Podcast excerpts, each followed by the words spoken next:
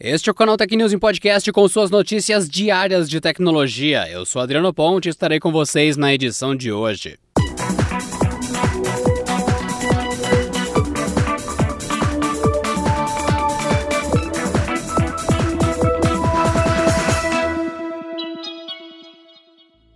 No começo de fevereiro, a Qualcomm havia confirmado os rumores de que haveria uma escassez de chips no mercado. Mas parece que a situação pode estar ainda pior do que se imaginava. Fontes do setor, ouvidas pela chinesa Business News, revelaram que os estoques de processadores para celulares estariam completamente esgotados. Segundo informações levantadas pela reportagem, a Qualcomm, companhia que fornece chips mobile a grandes marcas como Xiaomi, Realme, Samsung e Motorola, estaria levando mais de 30 semanas para fazer a entrega completa dos pedidos. Segundo analistas de mercado, atualmente processadores para celulares, chips de gerenciamento de energia e microprocessadores estão todos esgotados. Ao mesmo tempo em que chips mobile estão contados, as fabricantes continuam aumentando seus portfólios de smartphones. Há alguns dias a Xiaomi revelou a nova linha Redmi K40 em três versões, todas utilizando plataformas premium da Qualcomm. Durante conferência após o lançamento, o presidente da empresa, Lu Weibin, reconheceu a escassez de peças necessárias para a produção dos aparelhos. Naturalmente, o problema parece estar relacionado à pandemia, uma vez que os fornecedores de peças não conseguiram se ajustar à recuperação da demanda. E isso durante o primeiro semestre de 2020, onde, por exemplo, os pedidos de chips entraram em colapso devido ao fechamento de fábricas. No entanto, a procura por eletrônicos nos meses seguintes não parou de crescer, o que teria inundado a indústria. A alternativa da Huawei, a Play Store, o App Gallery, bateu a marca de 530 milhões de usuários ativos. O centro de distribuição de aplicativos da gigante chinesa estreou para contornar a ausência do Google Play Services e oferecer uma experiência consistente entre os usuários do Harmony OS. E agora, em 2021, a meta da fabricante chinesa é alcançar os mercados ocupados pela gigante das pesquisas. Os resultados foram divulgados pelo CEO de negócios de consumo da Huawei, Richard Yu. Segundo o executivo, dois 2,3 milhões de desenvolvedores estão registrados na plataforma e trabalhando em aplicações para celulares da marca, distribuídos pela App Gallery.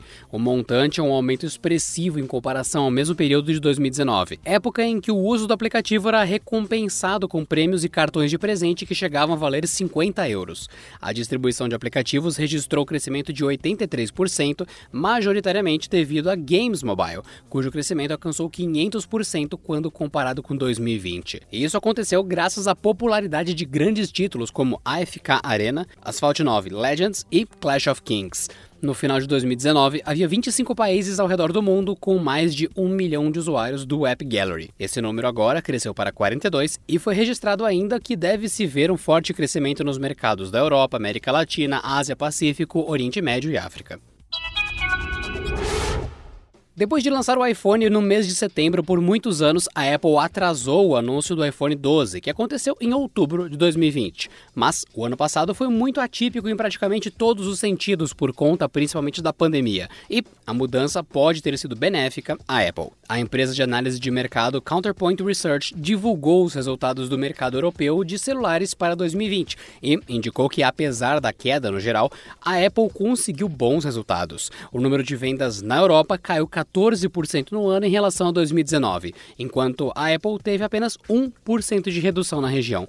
E de quebra, ainda ultrapassou a Samsung no último trimestre ao abocanhar 30% da fatia de mercado, contra 29% da Samsung. A isso juntaram-se as quedas de 4% e 12%, respectivamente, nos três meses derradeiros do ano. Segundo a Counterpoint, a Apple pode ter caído um pouco em 2020, mas essa não é toda a história. A decisão de adiar o lançamento do iPhone 12 parece ter compensado por duas razões. O primeiro ponto é que tanto o iPhone 11 quanto o SE venderam bem durante um período de tempo maior. E o segundo é que o atraso construiu uma demanda maior pelo iPhone 12. De acordo com o diretor associado da Counterpoint Research, o iPhone 12 foi o lançamento mais bem bem-sucedido da Apple até hoje.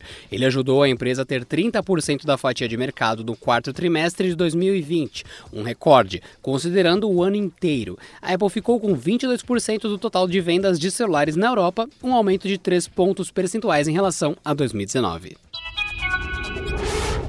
Já se foi o tempo onde era necessário digitar www para acessar um site. Agora o Chrome quer transformar esse acesso direto a URLs em um elemento que leve mais segurança à internet. A partir da versão 90 de seu navegador, o Google passará a utilizar HTTPS como protocolo padrão, sempre que o usuário não especificar qual ele quer usar no prefixo da URL. O recurso já está sendo testado com pequenos grupos de usuários da versão 89, atualmente em beta e que chega nesta semana aos usuários finais.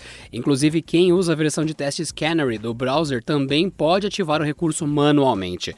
A ideia de forçar o HTTPS faz parte de um movimento antigo do Google que trabalha há alguns anos para levar os responsáveis por páginas da web a adotarem o protocolo seguro. As iniciativas passam, por exemplo, pelos alertas sempre que dados estão sendo inseridos em sites sem o prefixo ou reduções no ranqueamento em ferramentas de busca e sugestão de conteúdo de sites sem esse perfil, mas que trafeguem informações sensíveis. A ideia tem dado certo e, de acordo com a companhia, cerca de 82% dos sites disponíveis na internet já usam a HTTPS como protocolo padrão.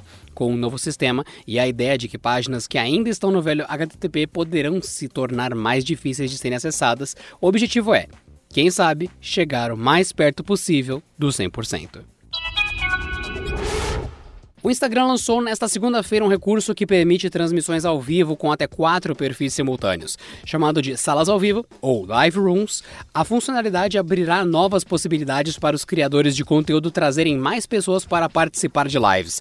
A novidade está disponível nos aplicativos para Android e iOS. Tal qual ocorre na transmissão de duas pessoas, apenas o organizador da live poderá convidar os participantes para entrar na sala. Os outros três podem ser adicionados ao mesmo tempo ou então aos poucos. O convite aparecerá sempre no canto superior da tela e o usuário deverá aceitá-lo para adentrar na conversa. Quando o limite de participantes for atingido, uma nova pessoa só pode entrar quando alguém sair da transmissão. Com mais participantes, a tendência é gerar mais alcance, engajamento e visualizações das transmissões. Será possível, por exemplo, promover talk shows ou rodas de debate. Músicos e bandas poderão se reunir virtualmente e fazer uma apresentação, cada um de sua casa, para os espectadores. Atores e atrizes poderão encenar peças, acompanhando em tempo real a reação do público. Competidores vão poder executar tarefas simultaneamente e ao vivo, e outros casos onde uma live com mais pessoas faça sentido. Lembrando que é o momento final para você participar do Prêmio Canaltech. Corre agora, prêmio.canaltech.com.br. Essa já é a prorrogação, então você que ainda não votou, vote porque vai acabar a votação. E acabou, acabou. prêmio.canaltech.com.br e faça parte do voto popular. Dê sua opinião. Esta edição do Canal Tech News fica por aqui. Nos vemos no próximo episódio com mais notícias de tecnologia. Este episódio contou com o roteiro de Rui Maciel e edição de Vicenzo Varim.